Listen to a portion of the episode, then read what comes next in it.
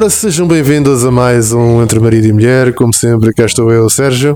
E eu, Alexa. E hoje temos mais uma vez um convidado especial. Hoje, que, antes de mais, será então o primeiro programa da nova série de Entre Marido e Mulher. E nós continuamos casados. Continuamos casados, continuamos a ser marido e mulher. E continuamos os mesmos. Tu continuas a ser o marido e eu continuo a ser a mulher. E continuo a chamar Sérgio. E eu continuo a chamar-me Alexa. Isto é incrível. E sobrevivemos ao Covid. E foi isto o programa. Obrigada a todos. Boa noite. E então, hoje, como não poderia deixar de ser, como é o primeiro programa da nova série, temos um convidado muito especial que é que é o nosso padrinho do casamento e também o chefe editor, o grande, o, o, o, o grande líder, digamos assim, desta, desta, no fundo, desta comuna onde todos vivemos, que é o Rubber Chicken, Ricardo Correia. Olá, olha, só tenho melhor cabelo que o grande líder, apesar do Oscar e o resto do pessoal me tratarem assim. Uh, eu pensava que faziam apresentar como Júlio Pereira, de 85. Exatamente. o senhor do cavaquinho. Olha, muito fixe estar aqui. Olha, estou muito contente de. de já tínhamos ter feito esta esta contratação. Para quem não sabe, isto foi no mercado de inverno, portanto foi antes de 30 de janeiro, ainda com a CMVM a permitir. Uh, fomos, fizemos esta contratação no universo Split Chicken, uh, fizemos aqui esta extensão de absorver, que já devíamos ter feito, que era um bocado estranho. O, o, Entre Marido e Mulher era o único podcast sozinho no perfil do, do Rubber, quando de repente já estava ali o universo em expansão do, do, do Split Chicken e agora uh, alargamos, até porque acho que o nosso público já vos conhece e bem. Uh, aqui uma, uma curiosidade deste primeiro episódio uh, é que para quem já tinha ouvido, isto é o primeiro episódio e vamos considerar isto parece aquelas aquisições da televisão. tipo, isto pertencia à Fox, mas de repente a Netflix foi lá e comprou a segunda temporada, não é? Porque podem ouvir a primeira temporada toda no, no, no Spotify ou no Anchor ou no iTunes, porque está lá tudo. Tem muito backlog para ouvir para saber o que é que o Sérgio e Alex andaram a, a conversar nos últimos meses, com muitos convidados, eh, algumas vezes sozinhos, algumas vezes com colheres ali no meio. Uh, e portanto tem muito backlog para ouvir, neste caso noutro, noutra estação. Portanto, agora tem esta entrada nova e eu estou muito contente de. de estou muito contente Na aqui estação estar. onde já não está onde já não está o Neil Young, com muita pena de, dos seis ouvintes que ouviam o Young. Uh, Uh, e também Mitchell. quatro que ouviam a Johnny Mitchell, uh, com muita pena, já, já uh, portanto, nesse canal onde já não existem 14 ouvintes. Mas lá estamos nós. É verdade, eu, eu, olha que, que eu que sou colecionador de, de discos de, de, vinil e de música de uma forma geral, notei efetivamente que com esta, com esta saída do Spotify, os preços do, do, do dos discos do, do Neil Young, epá, foi uma coisa incrível, é que continuaram exatamente na mesma. não, nada não, não mexeu. Eu, sou, eu, não, não eu, eu gosto do Neil Young e de Johnny Mitchell e, e agora tenho de os ouvir no eu YouTube. Eu também. Mas pronto. E, é, e ficaste triste. Mexeu, mexeu o teu dia a dia, já não e, é o mesmo. Um, aliás, só me estraga um bocado. Por rebeldia deixaste crescer o cabelo e transformaste no Júlio Pereira. Foi isso. Foi, foi isso. Uh, isto, só, isto só me estraga os planos no futuro. Quando o Spotify e afins abrirem. Uh, há, há, um modelo muito giro de programas de música que eu acho que já te disse isso, Sérgio. Que eu acho que está para breve chegar a Portugal. Que é tu poderes montar os programas de música diretamente no Anchor e no Spotify com, com sim, sim, pá, sim, que é uma coisa que vai ser espetacular. E quando for o Neil, o Neil Young, se algum dia lá colocar o Johnny Mitchell, uh, não, não está.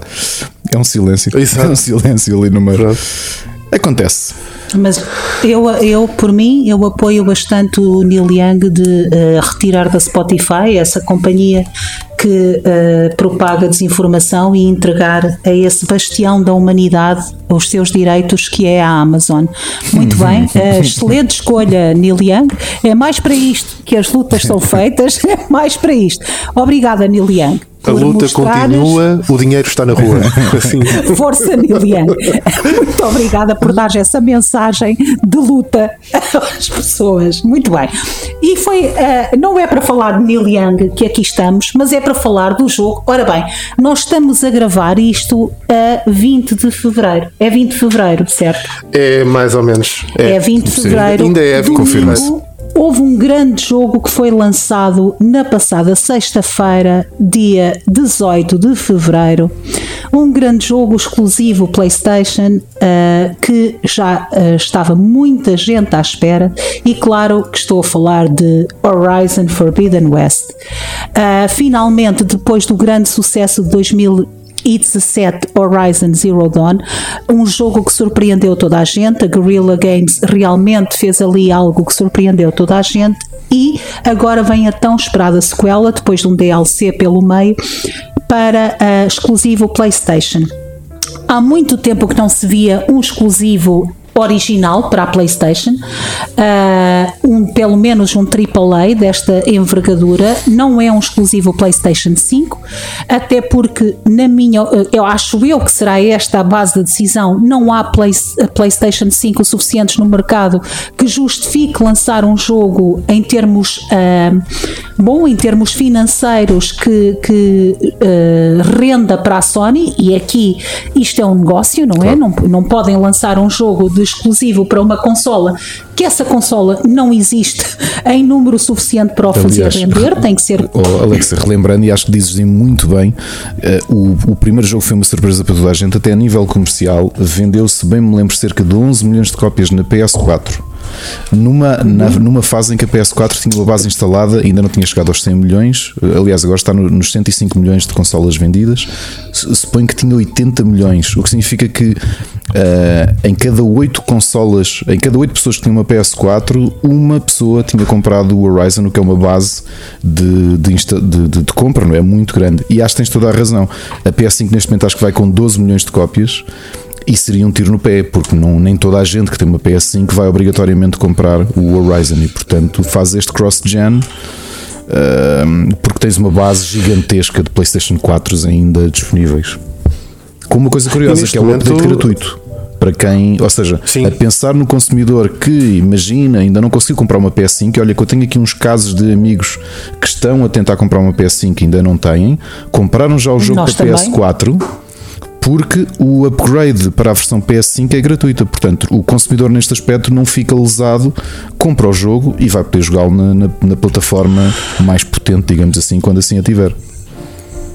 É, e, e neste momento, quer dizer, é a única jogada possível face àquele, a, a este momento que estamos todos agora a viver com os chip shortages. Ahm, estamos com efetivos problemas em, em, em- trazermos as consolas para o mercado, porque o mercado está sedento e, e- e, de facto vê-se isso.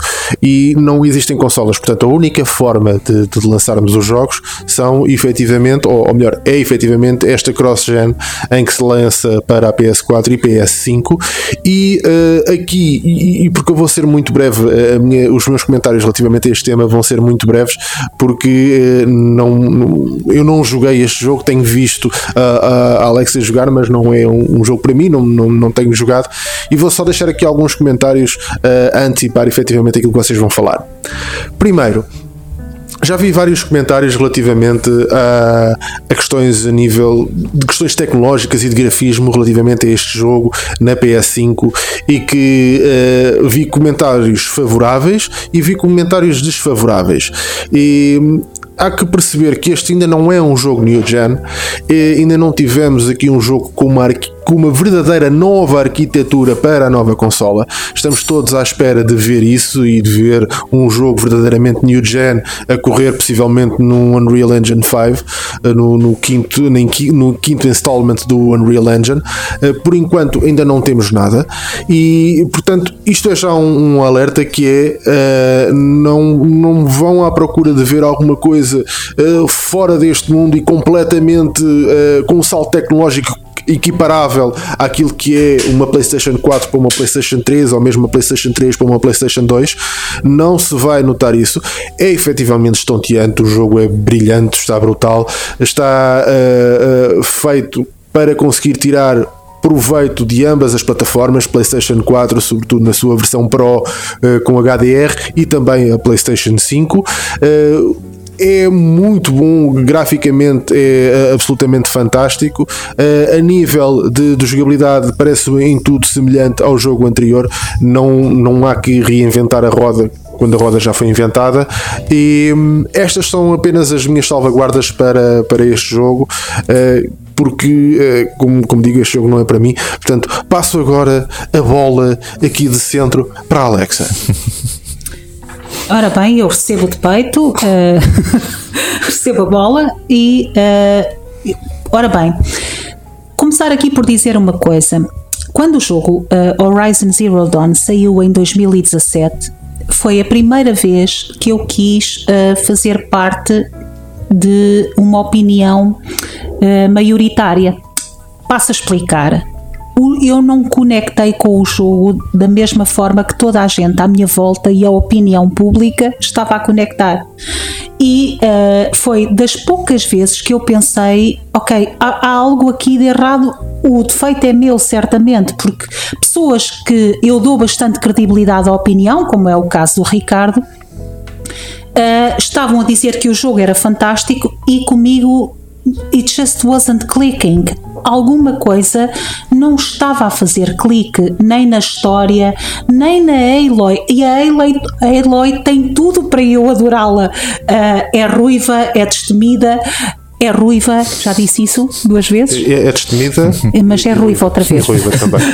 mas é ruiva. All Essa around. É, é, all around. Ruiva é muito, muito importante. Uh, é ruiva, é, tem tudo o que eu gosto. Um, tem uh, uma personalidade independente, é uma badass, uh, faz as coisas sozinha, portanto, no papel tem tudo para eu adorar. A história uh, sobre a natureza, sobre o planeta, sobre a destruição e o mal que nós infligimos ao planeta, mais uma coisa que tem tudo para eu adorar, porque são temas que me são uh, muito queridos para mim, principalmente a parte dos animais. E it wasn't clicking e eu abandonei o jogo em 2017 duas vezes e só o joguei, terminei o Horizon Zero Dawn o ano passado.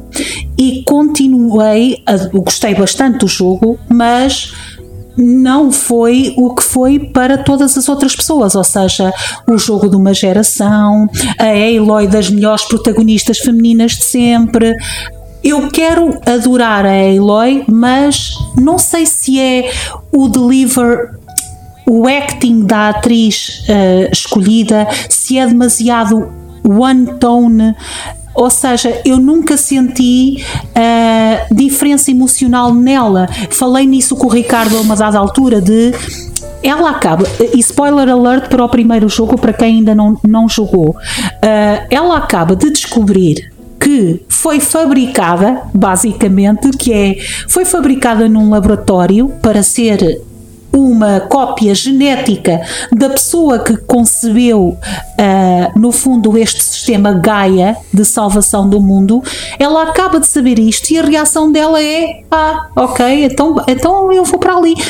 Ou seja, eu não tive nenhum punch emocional dela. Isto é um ser humano que acaba de descobrir que foi fabricado num laboratório uh, deveria ter um bocadinho mais de impacto emocional do que isto, principalmente quando ela foi tratada como outcast a vida toda. Curiosamente, a atriz que faz dela em criança é extraordinária, muito acima da atriz que faz dela em adulta, na minha opinião.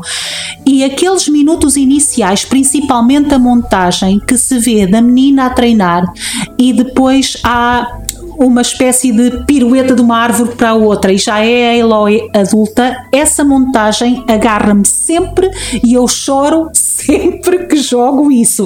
Não sei porquê, essa montagem tem um punch emocional para mim porque ela teve hardships, dificuldades e superou-as.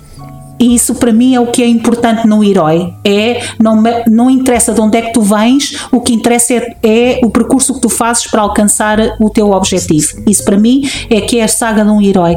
Isso. E depois tudo o resto, a, a, a Eloy é monotónica, é o cast à volta dela é muito melhor do que ela. Sim.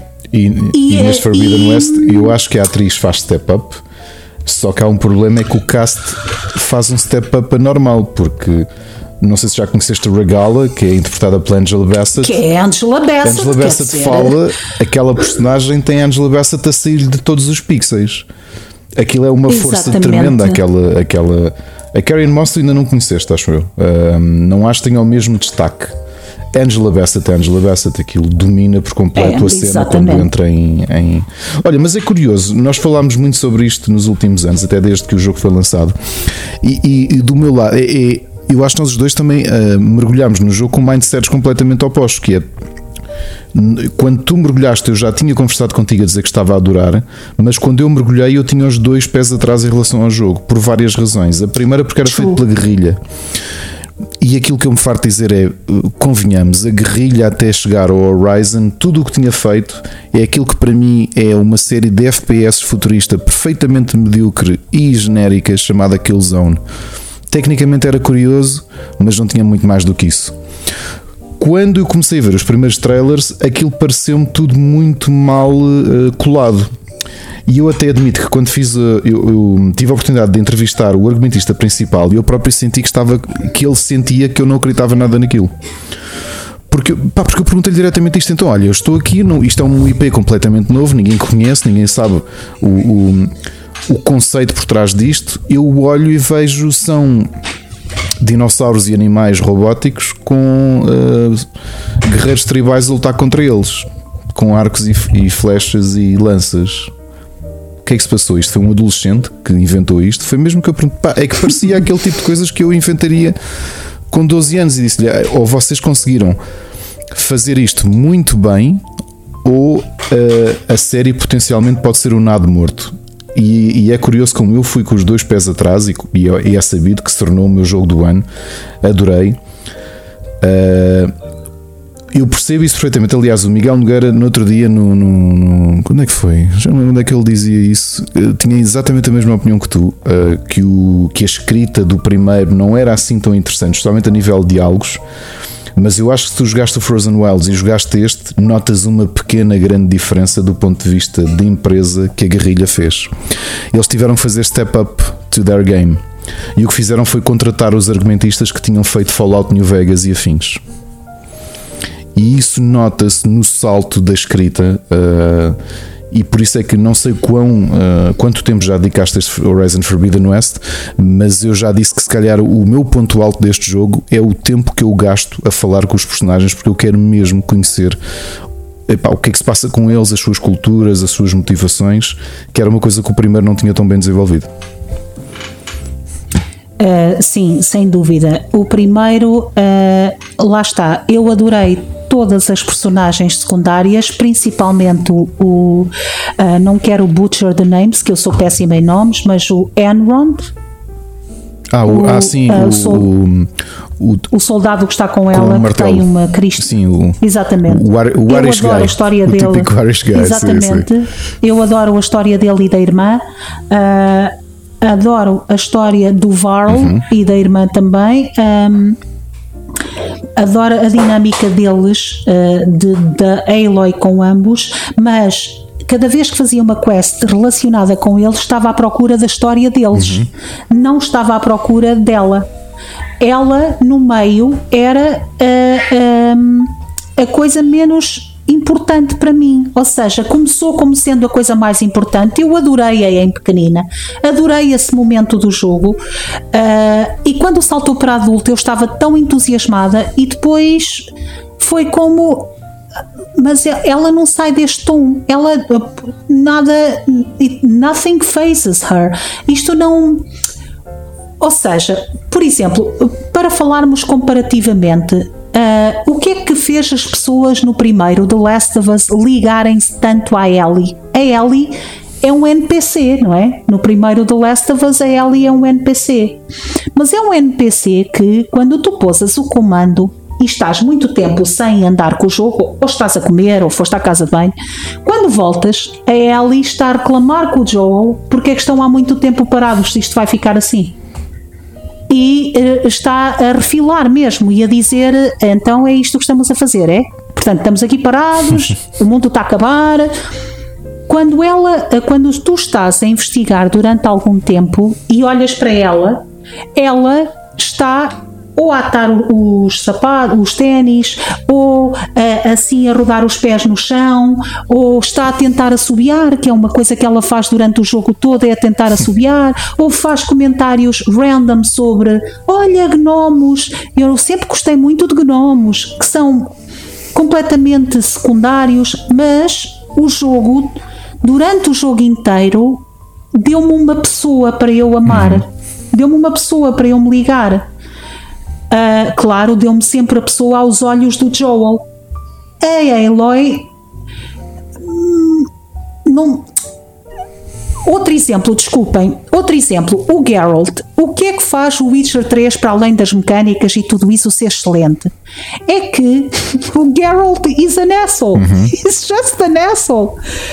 E é um asshole que tu adoras ver ser um asshole. Porque é, é assim diz coisas sarcásticas, rebola os olhos, não tem paciência para isto. É, é ele. O Geralt tem uma personagem muito vincada. Ele diz uma coisa e tu pensas, isto só podia vir da boca do Geralt. A Aloy diz coisas e tu nunca te passa pela cabeça isto só poderia vir da Aloy. Não, não, qualquer coisa poderia vir da Aloy. Sim, ela é mais porque blank. a Aloy é uma é, é exatamente, é uma white slate. É. Exatamente. É. Portanto, eu posso projetar na Aloy o que eu quiser, porque ela não tem nenhuma característica vincada. E isso é uma coisa positiva, porque pode permitir ao jogador relacionar-se mais com ela. Para mim, que tenho, tenho uma personalidade que quero conhecer, que não preciso de projetar nada de mim noutra coisa. Eu, eu tenho interesse genuíno por outra pessoa, não tenho que me projetar noutra pessoa. Eu quero conhecê-la a ela, não quero projetar coisas minhas nela. E desculpem, isto já é uma linguagem muito psicóloga, mas eu não quero projetar coisas minhas nela. Eu quero que a Eloy seja uma pessoa diferente de mim que até pode ser uma pessoa que eu discordo totalmente, ou que se, for, se fosse minha amiga dava-lhe um estalo, ou seja, qualquer coisa, mas alguém que eu sei quem ela é. E eu agora olho para a Aloy e é, é uma pessoa, no fundo, que é boa, que faz quests. E é. tem. O que ela parece coisas... ter é aquela sensação. O, o, traço dominante dela é quase uma sensação de, de. é resignação máxima, porque é.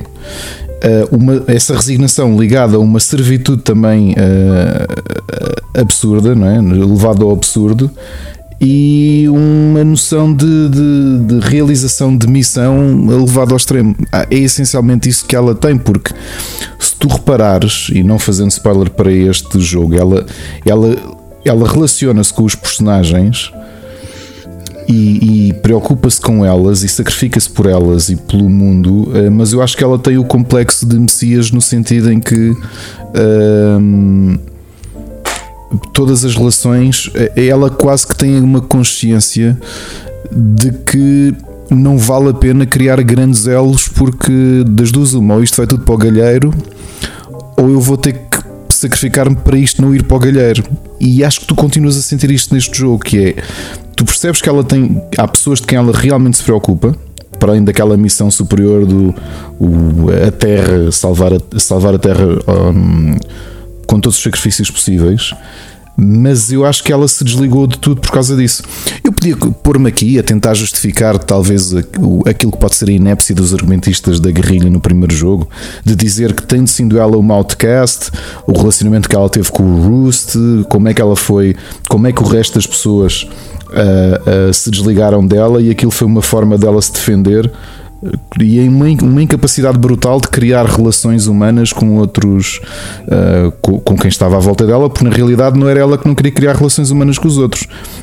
É, é, é, os outros é que não se queriam relacionar com ela. E eu quase diria que isso era uma justificação porque é que ela de repente abraça aquela missão daquela forma e eu acho que parece mais escapismo do que outra coisa qualquer, que ela no fundo não tinha nada que a ligasse ali. Uh, novamente, estou aqui a servir quase de advogado do diabo a olhar, a tentar justificar a personagem. Se calhar a resposta certa é não tiveram talento, talento para escrever melhor, ok? Isto pode ser, pode ser a justificação mais simples. Mas isso nota-se na personagem. A interpretação também tens toda a razão. Eu acho que, que a atriz, eu entretanto já vi uma série com a atriz, o Misty Quest, uh, eu acho que ela melhorou um bocadinho, uh, mas novamente, quando tens um, um, Agora não me lembro como é que chama ator que faz Silence, que é um ator brutal uh, do The Wire. Um, quando tu tens aquele nível de voice acting, e não é só voice acting, aqueles personagens são mesmo representação, são inspirados no poder dos atores reais. Uh, eu acho que é muito difícil ela não ficar uh, colocada a um canto. Um, claro principalmente se partilha o ecrã com a Angela Bassett, é quase impossível. A Angela Bassett, para quem não a conhece, é capaz de ser a razão principal porque eu me sacrifico a ver American Horror Story sempre uh, season após season ela e o ator principal uh, aquele que começou por ser um miúdo sim, sim. na primeira temporada e que agora é um adulto que agora não me lembro, lembro, do nome mas dele o, ano passado ele, ele protagonizou ele é extraordinário protagonizou a minha série favorita do ano que foi o Mare of Easttown com a Kate Winslet uma minissérie de sete episódios um, um, um, crime mystery excelente e realmente o ator quem o viu no, no primeira série não é com aquele fato de Gimp Uh, e quem viu que ele Sim, cresceu como era ator um era, era, era, era. E... Era um miúdo, tinha 17 ou 18 anos na primeira temporada uh, e cresceu uh, de temporada Olha, para temporada. É um, é um ator extraordinário. Mas quer dizer, a Angela Bassett. Eu faço, eu faço step up ao American Horror Story com a admiração que eu tenho pela Angela Bassett. Eu vejo uma série chamada 911, que é exatamente aquilo que tu imaginas, que é uma daquelas séries procedurais, não é? Todos os episódios tens qualquer coisa a acontecer, tipo um General Hospital, mas neste caso é com INEM. Com INEM, ou seja, tudo o que está relacionado com o 112. Polícia, bombeiros e whatever. E ela é uma das polícias da esquadra pá, que tem de atender uh, 911 e, e Angela Bassett, meu, tipo, ela é uma polícia badass que ocupa o ecrã todo. Um, e não só isto não é Ajuda... fat shaming de todo, não é isso que estamos a fazer. A Angela Bassett, ela é mesmo uma atriz gigantesca, não é? Ela enche o ecrã. Uh, Sim, ela é ajuda tremenda. ela ser linda de morrer, uhum. ajuda. Ela é estupidamente linda. Uh, ela uh, é a razão porque eu vejo um biopic, eu detesto filmes de biopic e vejo o What's Love Got to Do With It, onde ela faz de Tina Turner hum. e um, tem uma cena absolutamente memorável que é a cena em que ela se vira um, a, ao Isaac. Portanto, Uh, essa cena ficou-me na cabeça. Eu vi esse filme em adolescente e a maneira como ela se vira a ele pela primeira vez é tão. Ele é o Lawrence Fishburne, quer dizer, estão dois titãs no ecrã, uh, não é? Uh, mas a maneira como ela se vira a ele é tão visceral e animalesca.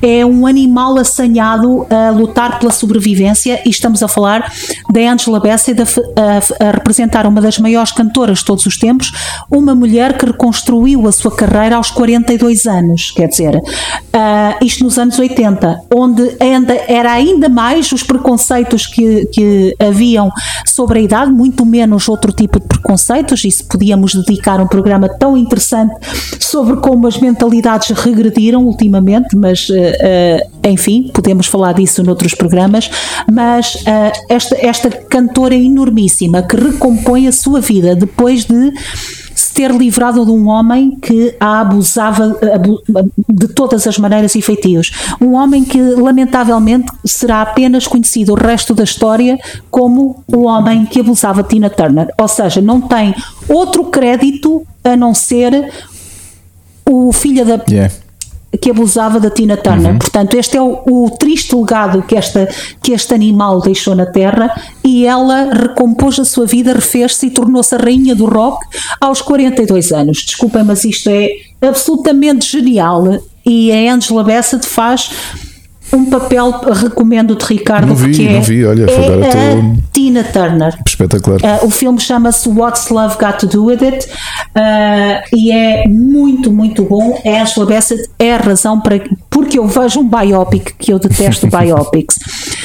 Uh, do Horizon queria também falar noutra coisa que é embora a minha, não digo desilusão, mas a minha underwhelming experience com o Horizon faça tudo aquilo que todas as pessoas falaram, e com a Eloy, uh, fui buscar este jogo na sexta-feira, eu e o marido ao Vasco da Gama, todos contentes por compulsão, porque é um, um, grande jogo que vai sair para a PlayStation. I'm excited, uh, até porque com a pandemia nós ficamos excited com pouca coisa, porque tudo que, tudo o que acontece é motivo para excitement, não é? Uh, e lá fomos nós, comprei e eu vinha preparada para mais uma underwhelming experience. E hoje o marido está aqui para comprovar que eu disse isso.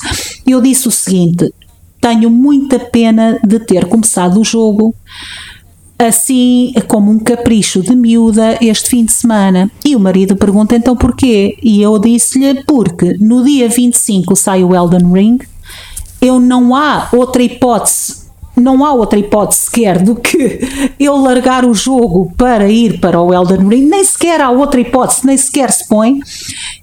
E uh, tenho muita pena que, que de largar o Horizon porque estou a adorar o Horizon, mas quando eu digo adorar, é adorar ao ponto para estar ontem até às quatro da manhã a jogar e isso já não me acontecia. O Sérgio que diga, há meses que não me acontecia eu estar agarrada a fazer o quê, meus amigos? Jobs Explorar. Sim, sim. e contratos. Explorar e a ir para ver uh, uh, pontos de interrogação Exato. nos mapas e torres. Eu acho que, que fiz, agora juro pela minha saúde, duas main, uma main quest e duas side é quests. É não fiz mais nada é e estou em nível 15. É normal. Porque ando a fazer nada, porque me dá tanto prazer e sinto-me tão badass a acertar à primeira no, com o arco no, num componente que saltou, que não sei o quê, e estou a, a gostar tanto de explorar e de estar com ela que está-me a partir o coração a chegar a dia 25, já na próxima sexta-feira, tendo em conta a data que estamos a gravar, e largá-la durante sabe Deus quanto pois. tempo, porque não vai haver outra hipótese. O Elden Ring tem prioridade. Por acaso nós temos um, temos um grande amigo em comum com o qual eu falei há três dias e que lhe disse: Epá, tu já leste a minha análise ao Horizon? E ele disse: uh, Acho que ele disse que sim, mas ele disse: Epá, não, não vale a pena dizer nada porque eu não me vou meter num jogo de grande envergadura sabendo que daqui a uma semana vem um Elden Ring. Eu disse, ok. Por outro lado, olha, pensa, vamos fazer isto, um exercício de Monty Python, que é Always look on the bright side of life. Olha a sorte que nós temos depois de meses bastante mornos de indústria e assim numa semana levas tipo é tipo Bud Spencer, levas deste lado e levas deste. Pessoal, isto faz mais sentido porque nós estamos a ver-nos em câmara. Isto em áudio não faz tanto sentido. Ok. Mas imaginem que eu acabei de fazer um golpe típico do grande e já falecido Bud Spencer.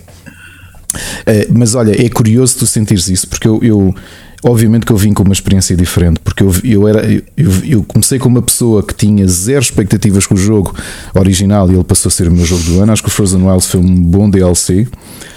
E, e uma coisa que eu falo, que eu falo muito, uh, muitas vezes com o Rui, nos, nos nossos podcasts, é a, a desensibilização que, que, de alguma forma eu tenho em relação aos videojogos e, e, e, que não tem explicação nenhuma sem ser uma coisa muito simples para o ritmo de, de, de produção de conteúdo que, que, que, nós temos, é muito difícil tu ganhares tempo para sentires ansiedade para jogar um jogo, porque uh, olha, acabámos o Pokémon Arceus na, na, na, na, Switch, agora está aqui este jogo e a seguir acabas, acabas de escrever este jogo e sabes que daqui a dois dias vem não sei o que para, para o PC ou para o que quer que seja tu não tens tempo para respirar a coisa. E este jogo foi dos poucos momentos dos últimos meses, se calhar dos últimos anos, em que eu senti Uh, não a parte de cumprir um dever profissional, mas a, a, minha parte pessoal do género fogo. Eu quero mesmo jogar, eu quero mesmo que isto seja bom.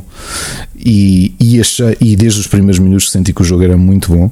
O Sérgio tem toda a razão. Eu acho que o jogo do que fez de muito bem da primeira, da primeira iteração do jogo original, não poderia reinventar, mas eu ainda assim acho que há grandes diferenças, há algumas diferenças para melhores neste segundo jogo. A primeira coisa é que eu acho que o jogo é muito mais vertical. Ok? E não só com aquilo que toda a gente já revelou, com, com, com a parte subaquática que traz uma dimensão nova de exploração. Uh, há segmentos do jogo da main quest e não só, alguns também de exploração opcional, mas da main quest que envolvem a parte subaquática que são perfeitamente memoráveis. Eu acho que nunca me vou esquecer daqueles segmentos. Uh, Obrigam-te cada vez mais a escalar, que é uma coisa que o primeiro. Uh, do ponto de vista geográfico, sim, tinhas montanhas, mas não sei se sentias que era tudo muito mais planície, ou seja, que não era um, que a própria sim, guerrilha sim. não quis explorar muito grandes acidentes geográficos e neste eu acho que é completamente o inverso. Uh, acho que também tiver, tiraram aí nesse campo muita inspiração do Sekiro muita inspiração. Uh, principalmente o tu pudeste agarrar basicamente em qualquer ponto uhum. do mapa para subires e desceres.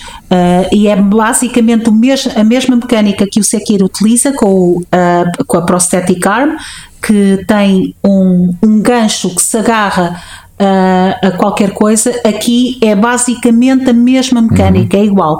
E, e, ou seja, isto não é uma crítica, acho que o, os criadores têm que aprender com o melhor que Opa, se faz claro, e não, não, é preciso inventar a, tu, reinventar tu sentes a roda. elementos da travessia, porque o mapa é extenso, tu sentes, tu sentes elementos do Death Stranding, não é? Por exemplo, sim, até mesmo de sim. saberes exatamente, porque há alguns penhascos que tens uns, uns, uma zona que não te permite escalar e outros sim, mas eu achei que o jogo estava nesse aspecto mecanicamente muito mais interessante. Uma coisa que eu te digo já, que eu acho que tu vais adorar.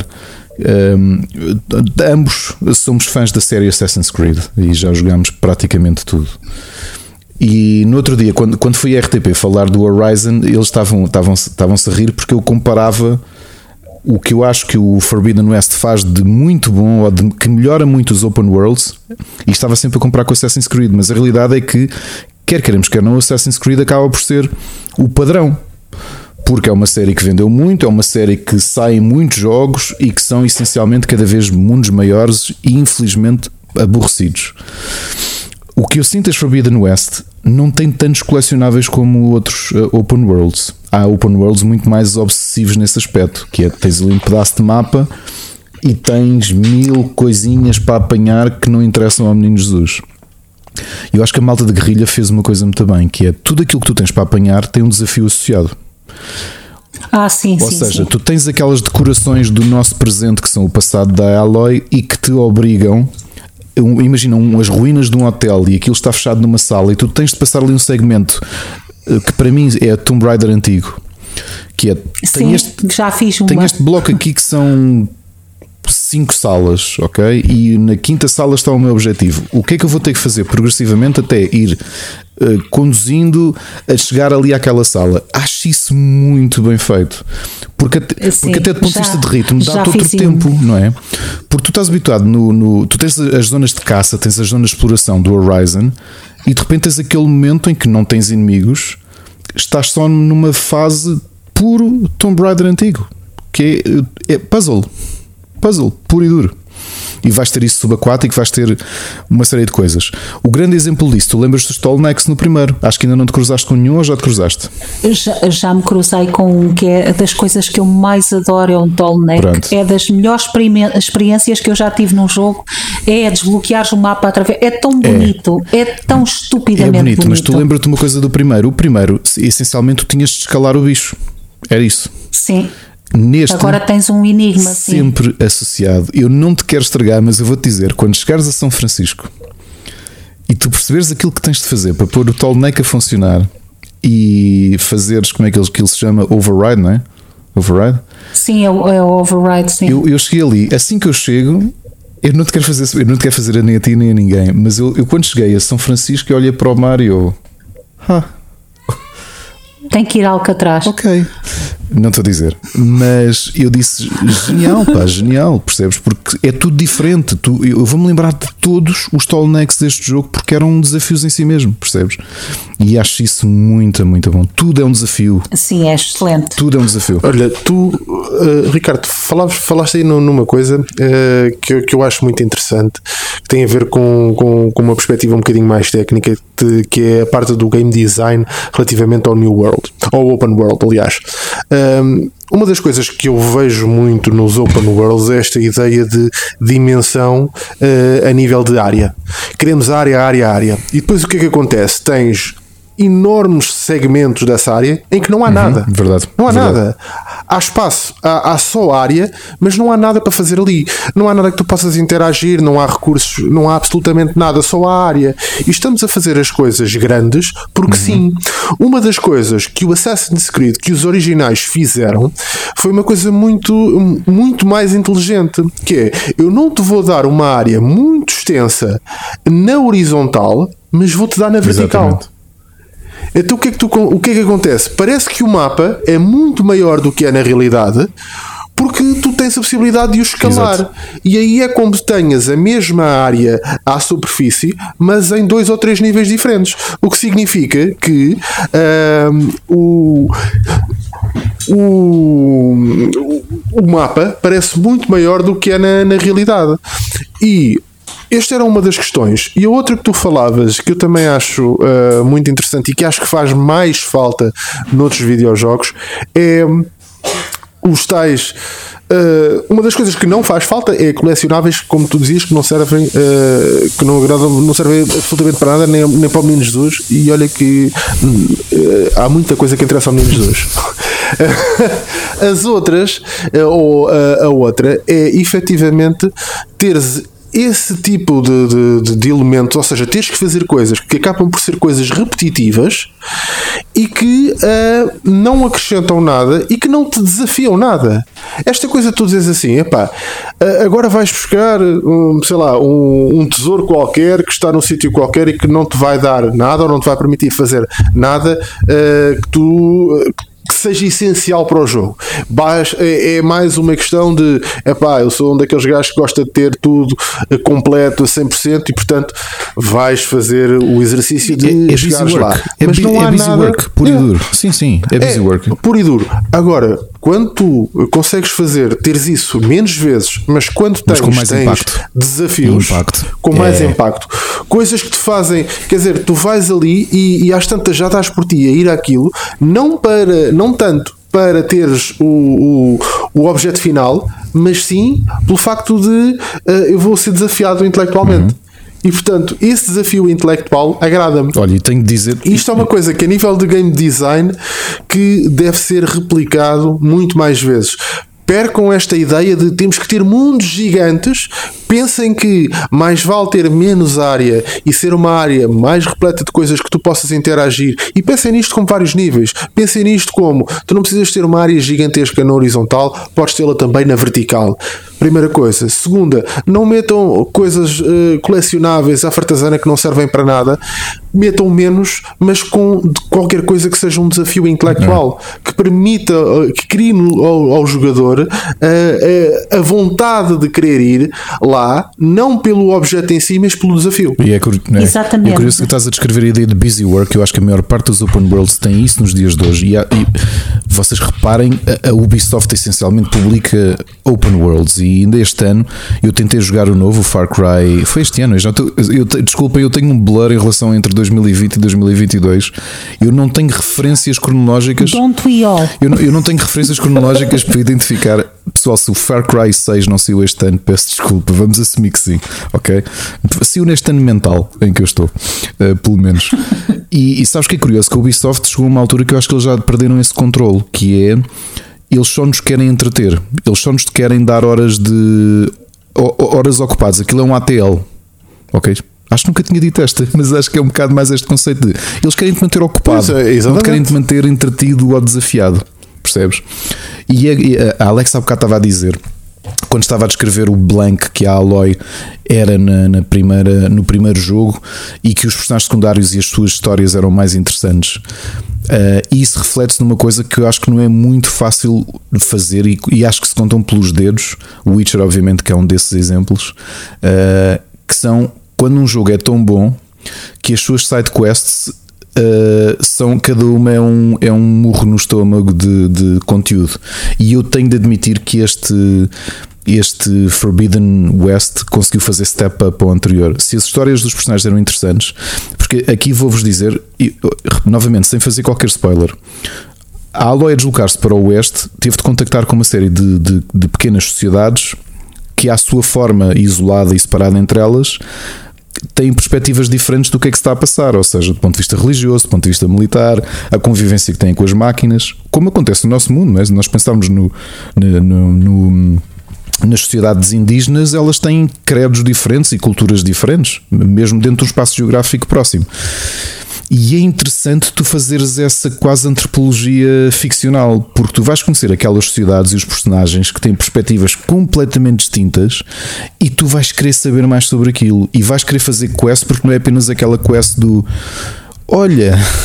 Hum, traz-me três fazões e volta e tu, e tu vens, é só, és só um tarefeiro.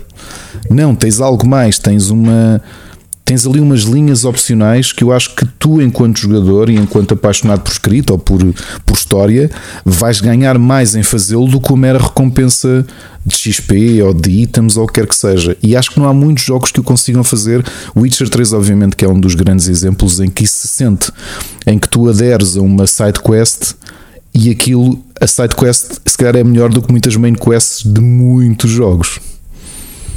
Eu uh, joguei o Witcher 3 há pouquíssimo tempo, aliás, terminei-o a semana passada, uh, terminei-o todo a semana okay. passada e uh, uma das coisas que eu comentava com o Sérgio enquanto estava a jogar era as sidequests do Witcher, do Witcher 3 são melhores que jogos inteiros. Uhum.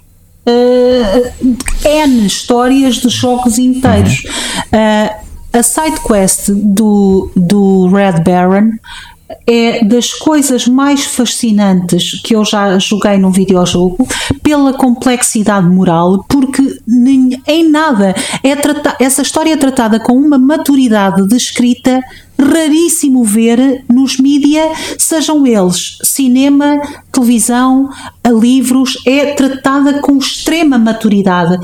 Não é tratada como ah, o Red Baron bate na mulher, ele é um porco nojento. Não, ah, ah, ou seja, sim, a atitude dele é desprezível, não, não, nem sequer está isso em causa, mas dá-nos o respeito de conhecer as razões dele, a história dele. Ah, ou seja, as pessoas não podem reduzir, ser reduzidas, sejam elas quem forem, ao seu pior ato, por mais desprezível que ele seja, porque o seu pior ato há de ter um contexto qualquer e que devemos conhecer esse contexto. Claro que nada. Empatia e simpatia são duas coisas distintas. Empatia é eu entender-te, simpatia é eu concordar contigo. Calma, são duas coisas distintas.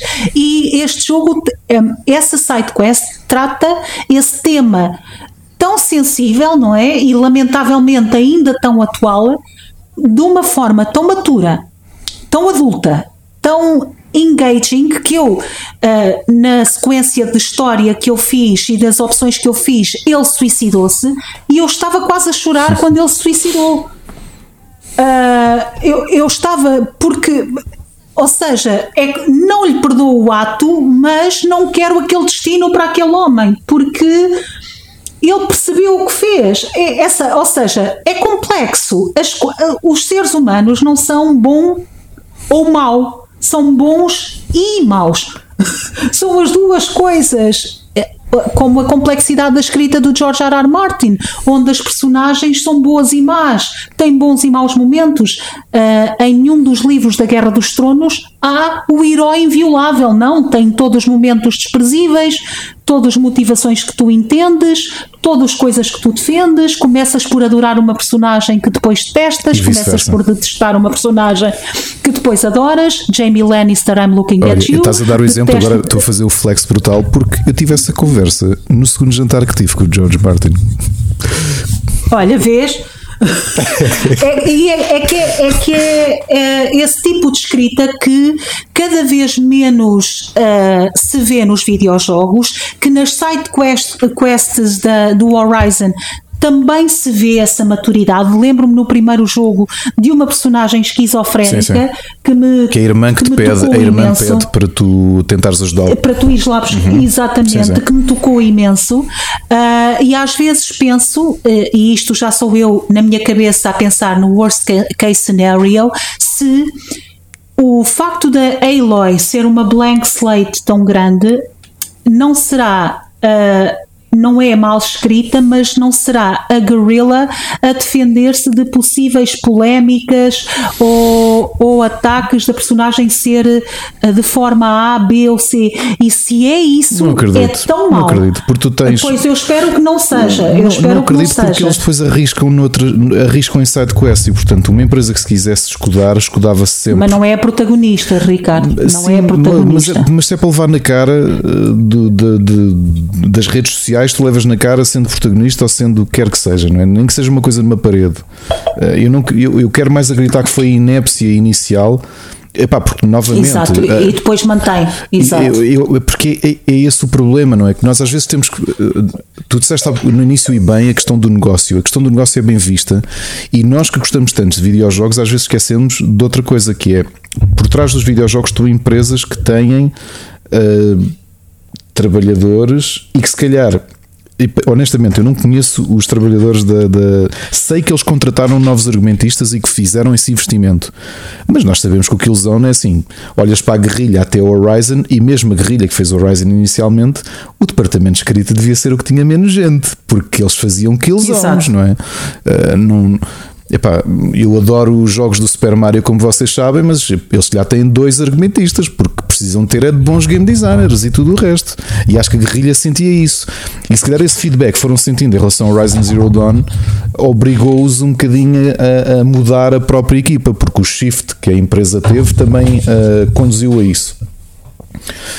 Ahm, mas é, é mesmo interessante, eu acho que tu vais sentir isso e, é sempre difícil. Uh, felizmente eu ainda fui tendo o Rui que estava a jogar ao mesmo tempo que eu e que eu podia falar, porque apetecia-me comentar contigo uma série de, de side quests e de questões em relação ao jogo, mas vou aguardar que tu acabes depois de acabares o Elden Ring, não sei quando. Ahm, outra coisa, o, o jogo é visualmente deslumbrante. O jogo é estupidamente bonito. Essa quer, quer dizer, o primeiro Tolmec é breathtaking. A primeira vez que eu faço slide, ou melhor, glide, que é com, aquele, com aquela espécie de paraquedas que, que nós temos, que é para mim é uma, é uma delícia e não consigo evitar saltar de um, de um penhasco sem fazer ui, não consigo, não consigo. Às vezes estou ah, com, lá está esse amigo em comum no chat a jogarmos, ele está a jogar outra coisa qualquer e de repente ele ouve ui e diz: estás a saltar outra vez. Não consigo evitar, é delicioso. Essa mecânica é extraordinária, assim como a mecânica dela escorregar no chão, que, que são coisas, são animações tão que podem passar tão despercebidas, mas há certas animações em videojogos que eu sou viciada a ver. E Ah, o parkour neste jogo está ani- mais intenso e as animações correspondentes estão todas completamente brilhantes, não é? O, o primeiro não tinha tanto Exatamente. parkour, não tinha tantas sequências de. Novamente, eu não consigo não comparar isto com, com a mãe, digamos assim, dos jogos de puzzle e ação tridimensionais, que é a Tomb Raider, não é? Que, que nos ensinou nessas sequências todas de salto, agarra. ah, Exatamente. e, e a Aloy, eh, claro que já passaram, já se passaram 26 anos desde que o Tomb Raider saiu e já muito evoluímos desde então, mas é curioso ver de onde nós viemos e onde estamos agora. E essas sequências todas de parkour são, são, pá, são divinais. Eu acho que, que, que- que tudo ficou muito mais flashed out neste, neste segundo jogo. E, e já que falas na Lara, e- ou melhor, no Tomb Raider e na Lara e na Eloy, acho que chegou a altura para fazermos aqui um Sabias que? Vamos a isto, vamos então ao segmento de Sabias que? Sabias que? Ora, hoje o segmento Sabias que vai falar então de qual a primeira protagonista feminina de um videojogo. E aqui, para protagonista feminina, estamos a falar de uma efetiva protagonista, de uma mulher. Não estamos a falar da Mrs. Pac-Man, nem de todos os, eh, os outros, as outras personagens femininas que não são humanas. Estamos a falar efetivamente da primeira personagem humana. E uma das coisas que, ou um dos mitos que circula na internet é que a primeira personagem feminina, a líder num, num videojogo, foi Samus de Metroid. Seria a minha resposta. Mas não é verdade. Seria a minha resposta. Não é verdade. Ah, Metroid sai em 1986 e Pasmem-se agora com isto. Cinco anos antes, em 1981, aí, segundo as minhas pesquisas, e atenção que ainda poderá haver qualquer. ainda poderá haver algum personagem de um jogo mais recôndito. Aqui estamos a falar de um jogo com uh, um lançamento à escala mundial, não estamos a falar de, de jogos que, que existiram, uh, lançamentos apenas locais. É uma senhora chamada Bandy de, do jogo Galactic Saga. Portanto, na quarta iteração de Galactic Saga, Galactic Saga é uma série de jogos de estratégia criada por Douglas Carlson e publicadas pela uh, Brotherhood, que nos trouxe o Prince of Persia. Como todos vocês uh, uh, poderão estar recordados. os três primeiros jogos seguem então com um protagonista masculino que tem um nome genial, chama-se Julien Dubuquet de Esparta Fantástico nome para um personagem. Que é então uh, o comandante das Forças Armadas do Príncipe de Tuala, Tuala Mundo, que é o sítio, uh, o mundo, digamos assim, onde eles vivem. E o que acontece é que no quarto no jogo da, da saga, o comandante das forças rebeldes locais é Bandy. Esta Bandy é uma, é uma, uma senhora, é uma mulher, uma heroína que uh, não só é uma mulher, como é uma mulher que vem com uma afro. É uma afro-americana que tem porta em si uma afro gigante e com uma espada. Portanto, esta líder não só é a primeira uh, mulher protagonista de um videojogo, ou seja, como com relevância de. É logo com uma relevância cultural fantástica, que é logo uma mulher afro-americana, ou no caso africana. Ali seria. Aqui poderia ser afro-americana no sentido de que foi da Brotherhood, que seria uh, em, em parte uh, americana, mas vamos assumir um, uma mulher negra com uma bela afro e com a sua espada, uma guerreira, e este jogo é de 1981. Isto sim, isto sim é progresso.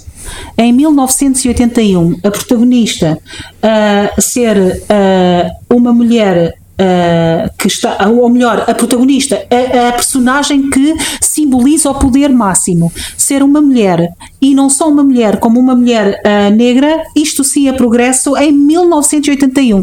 Isso foi, isso, olha, fizeste-me um bocadinho aqui, devolveste-me a esperança no mundo.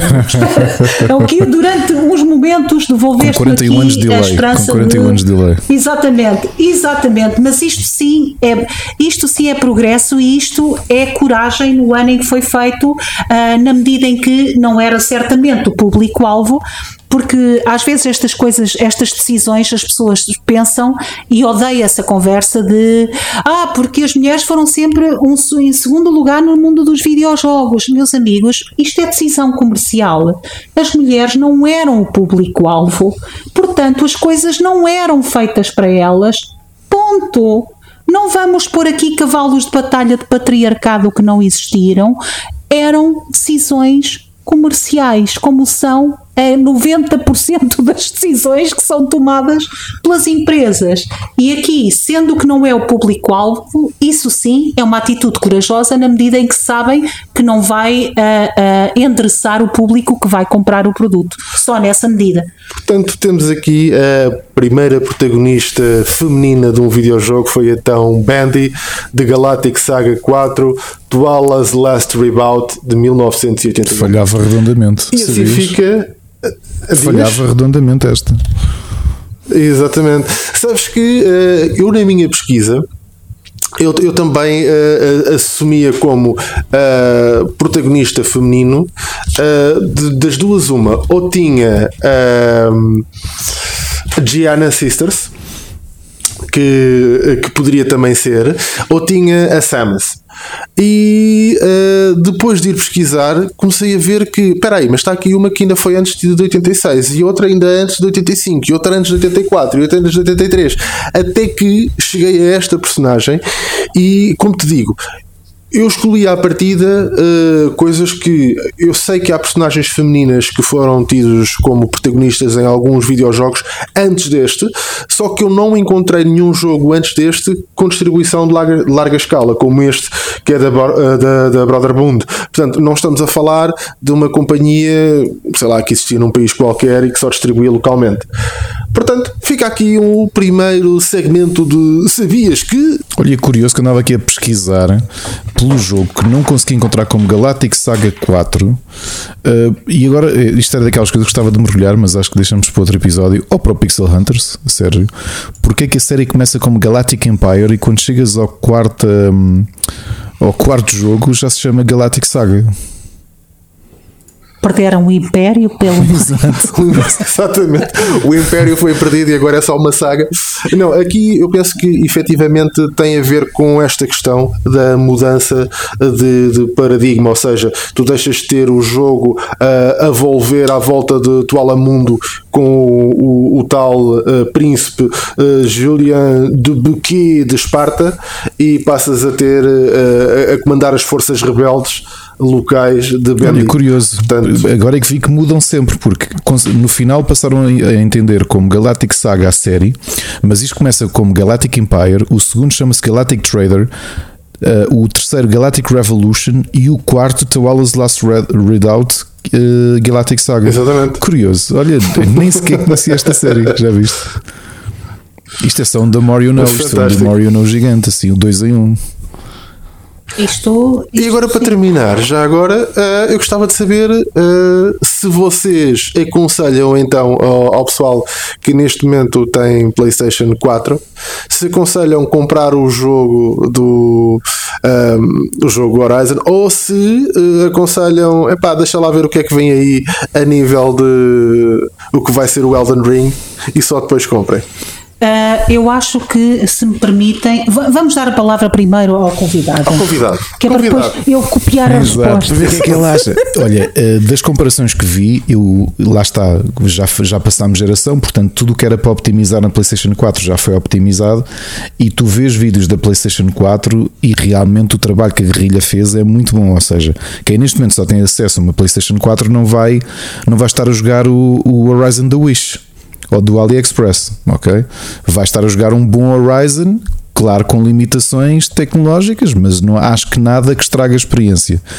Para mim, eu já disse. Uh, eu já afirmei, e aliás é isso que está, é isso que está até na, nas frases promocionais do, do jogo, uh, citando-me para mim é o grande candidato a jogo do ano. Uh, e eu acho que se não for o jogo do ano, continuo a sentir que nós somos todos uns afortunados do caneco de haver um jogo que suplanta este nível de qualidade. Uh, e só posso dizer que é positivo.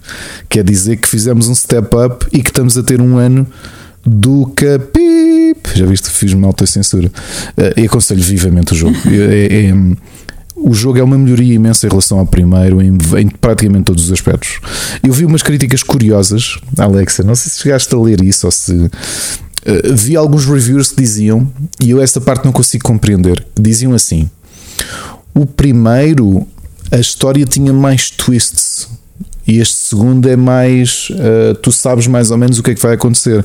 E eu disse-lhes, uh, eu disse-lhes não, eu pensei, será que esta malta já viu séries ou leu livros na vida? Porque quando estás a fazer, quando estás a fazer um world setting, ou seja, estás a ambientar o público a um universo novo, na fase de desenvolvimento, que eu acho que é o segundo jogo, porque eu acredito, isto não é spoiler, eu acredito que esta história é uma trilogia e que está escrita para ser uma trilogia.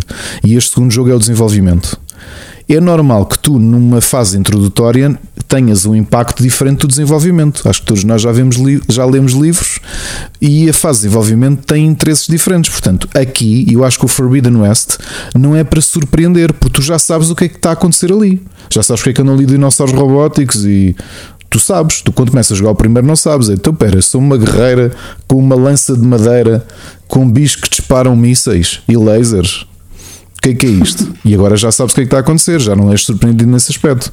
Agora, para mim, o segundo jogo é jogo de world building. Estão a fazer flashing out, ou seja, introduziram-te ao mundo no primeiro, tu sabes mais ou menos o que é que está a acontecer, e agora dão corpo à coisa. Vais saber coisas sobre o Ted Farrow, vais saber mais coisas, menos de, sobre a Elizabeth Sobeck. percebes? Sobre outros, uh, outros agentes que existiam no presente, aliás, no passado daquela história. É óbvio que o, que o nível de, de surpresa não é o mesmo, quer dizer. Um, ninguém está a esperar a meio de um, a meio de um jogo de ter o mesmo, no meio de um filme ter o mesmo nível de surpresas do final do jogo do, do final do filme ou do, do início do filme. E para mim este Horizon é uma ele não é numerado, parece-me por isso, porque é para tu observares aquilo como uma trilogia. Eu acredito mesmo que isto vai ser uma trilogia. Um, para mim, uh, tendo em conta a pergunta que fizeste, de, claro que recomendo que comprem o Horizon. Uh, como eu disse, o maior elogio que eu posso fazer ao Horizon, tendo em conta a experiência underwhelming, ou seja, para mim não foi o jogo do ano nem pouco mais ou menos, foi, era, era simplesmente um bom jogo que não entendia porque é que as pessoas gostavam tanto dele.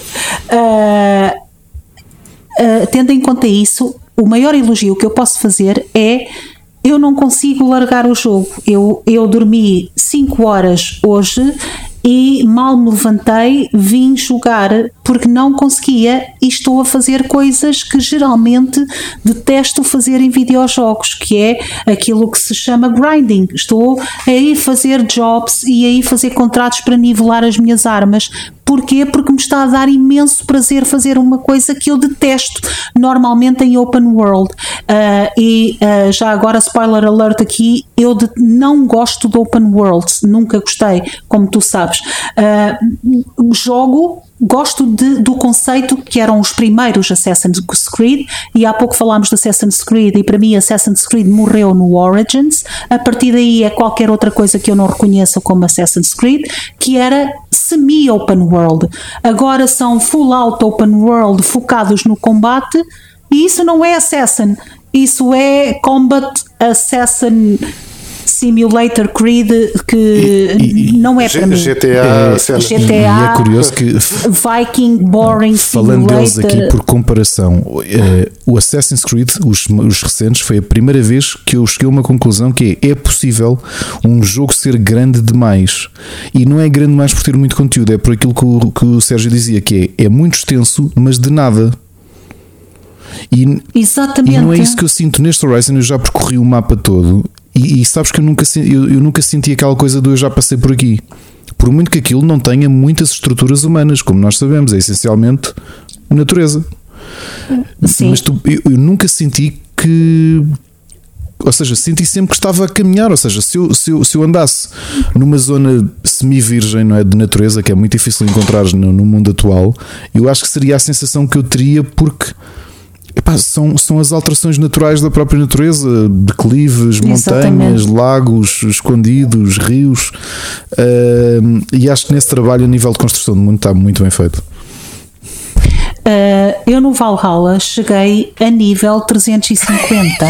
é, é um absurdo só fazer as coisas que estavam no mapa. É um absurdo. Isto é uma idiotice tão grande. Isto e todo o jogo está feito para eu me dedicar ao combate. Isto não é Assassin's Creed, não é Assassin's Creed desde o Origins, mas isso é um tema muito bom para outro programa. Uh, uh, claro que recomendo Forbidden, uh, o Horizon Forbidden West, está a ser um jogo excelente que eu honestamente isto, nunca pensei sentir isto, nunca pensei partir-me literalmente, estar-me a partir o coração, chegar a dia 25 e eu, e eu sei que vou ter que pousar e pode parecer, para quem nos está a ouvir, uma, uma parvoíce, porque vocês devem estar a pensar. Uh, Problemas de primeiro mundo. Não, não, não, também, também. First world problems, também, mas devem estar a pensar, mas porque é que ela se está a queixar? Ela que faça o que entender, acaba o Forbidden uh, West e vai a seguir para o Elden Ring há coisas, uh, para quem estiver a pensar nisso, há coisas que são mais fortes que nós e que a nossa vontade e a From Software é mais forte que eu e que a minha vontade. e vou dizer o que é, e vou já aqui fazer, meter o meu chapéu de professor eh, bambu. ou de professor caramba, e vou já aqui preconizar o que vai acontecer no futuro. Então, o que vai acontecer no futuro é Alexa vai jogar Elden Ring vai acabar Elden Ring e quando voltar ao Horizon vai começar o Horizon de novo. É sério? Eu é verdade, é. É verdade. Eu ia dizer, eu repudio estas acusações, mas é verdade, porque eu não consigo, não, não consigo, isto é muito estúpido, mas eu não, é demasiado OCD para mim. Eu tenho que começar do zero. A mesma coisa que se eu pousar um livro durante muito tempo, eu começo o livro do início. Se eu pousar uma série durante muito tempo, eu começo a série do início. E assim sucessivamente. Eu não consigo. Uh, é, mexe muito comigo, mas uh, vai ser isso que vai acontecer. Vou começar o Horizon do início outra vez. E não faz mal, porque me deu muito prazer mesmo e estou a adorar o jogo.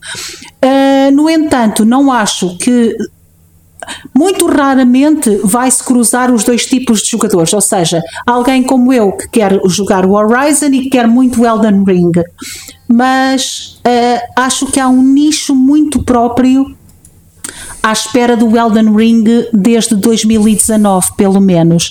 Há um nicho de pessoas uh, onde eu me incluo que são um bocadinho OCD, obsessivas com a From Software e que vão estar à espera de tudo o que a From Software lançar. E a última coisa que nós tivemos da From Software foi uh, para além do Demon Souls, mas isso é um remake, foi Sekiro. O Sekiro que foi uh, a melhor mecânica de combate que alguma vez foi criada para um videojogo, mas isso é outra conversa.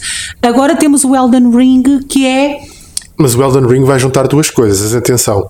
E vai juntar dois universos muito grandes. Vai juntar o universo de pessoas fãs de Lord of the Rings e vai juntar o universo de pessoas fãs de, de, da From Software. Vai juntar o universo de pessoas fãs de George R. R. Martin, que é uh, o, o, escritor. De, sim, de George R. R. Martin, esquece. Exatamente. De George, eu sei que era isso que querias dizer, de George R. R. Martin, que foi ele quem escreveu o lore para este videojogo. Vai juntar pessoas de, de, que são fãs da From Software e vai juntar outra coisa que é uh, por aquilo do pouquinho que eu vi, que eu bloqueei tudo sobre o Elden Ring para estar completamente blank slate quando, exatamente é, para quando, assim. quando for jogar, que eu detesto ouvir uh, coisas e 10 tips before deteste isso, uh, tenho que ser mesmo explorar por mim própria, vai juntar as melhores mecânicas, segundo se disse, de todos os jogos que fizeram a velocidade do Bloodborne, a, a estratégia do Dark Souls, a, a, verticalidade de Sekiro. Portanto, a From Software vai nos mostrar que aprendeu com todas as obras de arte que nos produziu, que nos ensinou e agora vai nos dar o melhor da sua, da sua produção. E claro, vamos morrer incontáveis vezes, espero eu, e não espero outra coisa da From Software que não seja vontade de partir o ecrã. Se não morrer pelo menos 15 vezes nos primeiros 10 minutos, devolvo o jogo. Nada. Isso, isso quer dizer que é um, é um teaser para o segundo episódio da segunda temporada, ainda que, relembro, pelo meio, para compensar, vão receber dois episódios especiais do Entre Marido e Mulher de melhores jogos do ano para a Alexa e do ano 2021, obviamente, que eles têm a bola de cristal estragada. Uh, os melhores jogos e as melhores séries de 2021 para a Alexa e para o Sérgio. Quer dizer que isto é um teaser que o segundo episódio desta segunda temporada entre marido e mulher vai ser sobre Elden Ring ou esse jogo, esse episódio só sai em junho quando a Alexa terminar de jogar Elden Ring. Quando a Alexa parar de morrer no primeiro boss. 2023. Sim, uh, pode ser uh, já uh, as minhas primeiras impressões de Elden Ring. ao contrário do que as pessoas pensam, Uh, o Sérgio está aqui e tu também que me conheces bem, que não me deixa mentir, que é eu quando gosto de uma coisa sou dez vezes mais exigente com essa uhum. coisa do que quando não, não gosto. Mas eu já te vi aliás, ajoelhar-te no chão aos berros porque mataste um boss. Exato, já, e já viste Portanto. esse triste momento em que eu me ajoelhei depois de matar a Lady Butterfly no Sekiro. E o Ricardo dizia: Mas já podemos ir beber Exato. café. Deixa eu pensar, fogo. Pelo menos ah. três vezes vi-te bêbada e isto é pior. Exatamente. Uh, mas isto para dizer que sou muito exigente, ou seja, a minha opinião vai ser ainda mais racional do que seria, porque eu uh, sou mesmo, mesmo muito exigente. Aliás, estou a, a temer o lançamento de Ragnarok, e isso é outro tema para outro podcast, a temer o lançamento do God of War Ragnarok. God of War é a minha série favorita de videojogos de todos os tempos. 2000, o jogo 2018 foi uma obra-prima que, eu, que mais do que qualquer coisa que eu poderia sonhar, estou apavorada. As poucas coisas que eu vi de Ragnarok não augura nada de bom e eu estou mesmo muito assustada que estraguem. Eu nem quero, nem quero falar nisso. Vamos pensar no Elden Ring, vamos pensar que vem para a semana. Comprem Forbidden West, joguem Forbidden West, extraordinário jogo. Estou no nível 15, só a fazer coisinhas de nada. E enquanto não vem Elden Ring, lá vou eu dedicar horas e horas e horas à minha Aloy para a conhecer melhor. Pode ser que eu goste mais dela e ela de mim. E pronto, antes de terminar, só agradecer e, e também eh, pedir que vocês Agora que podem comunicar mais connosco, por favor, deixem as vossas mensagens, as vossas questões, os vossos comentários. Digam-nos se já jogaram Horizon, o que é que acharam, qual, qual é que é a vossa opinião desta série de dois jogos até agora e uh, também quais as vossas expectativas para uh, o Elden Rings. Uh, portanto, vamos estar aqui uh, para, para, para ouvir e assim que tivermos comentários, os vossos comentários certamente que irão passar no ar e teremos todo o gosto de, de vos responder a esses comentários. Assim sendo, damos então. Um, damos então por, por terminado uh, Eu tenho um pedido, desculpa. Tens um pedido? Tenho um pedido então. também, para além das sugestões. Uh, eu que sou uma, uma pessoa que gosta muito de comentar estupidez, uh, nomeadamente minha também, mas gosto, sou uma pessoa que gosta de comentar estupidez. Eu vou fazer 45 anos em março. Estou a ficar demasiado velha para a quantidade de estupidez que se vê no mundo. Por favor, deem-me coisas estúpidas para eu comentar, sugestões de temas, uh, de coisas parvas para eu comentar. Eu, eu dou-vos um exemplo. Por exemplo, uh, no Polygon, que é aquela publicação de videojogos onde os neurónios vão morrer, uh, escreveram um artigo em que se dizia que a Aloy fazia apropriação cultural de nativos americanos. Portanto, é este o nível de estupidez que eu quero comentar. Deem-me as vossas sugestões, pelo amor de Deus. Deixem eu eh, ter 30 segundos em que falo, em que, em que espelo o veneno da estupidez. Se puder ser, eu agradecia. Tenho um mini segundo pedido, que era, eu gostava muito de voltar a escrever. Se me pudessem dar sugestões de temas para eu escrever, uh, só para eu não olhar para a página em branco e sentir a, pior ansiedade de todos os tempos, também agradecia. Muito obrigada. Eu mando um bolinho ou qualquer coisa à vossa casa. E pronto, no fundo é isto. Desculpa ter-te interrompido, foi, é, é só isto. E assim nos despedimos então. Mais uma vez, Ricardo, muito obrigado por, eh, por teres aceito o convite para estar aqui à conversa. És grande, és grande. Obrigado. Eu queria, é eu queria, sempre, ficar, eu queria perder é, peso, mas pronto, obrigado por esse fat shaming final. é sempre um prazer, é sempre um prazer enorme uh, ter-te aqui por casa. E assim terminamos então mais um Entre Marido e, e Mulher. E para o mês que vem cá estaremos eh, possivelmente para falarmos, darmos aqui o primeiro Lamiré de Elden Rings. E um grande abraço e muito obrigado a todos que vocês que estão aí desse lado a ouvir-nos. Obrigado e até daqui a um mês. Obrigada.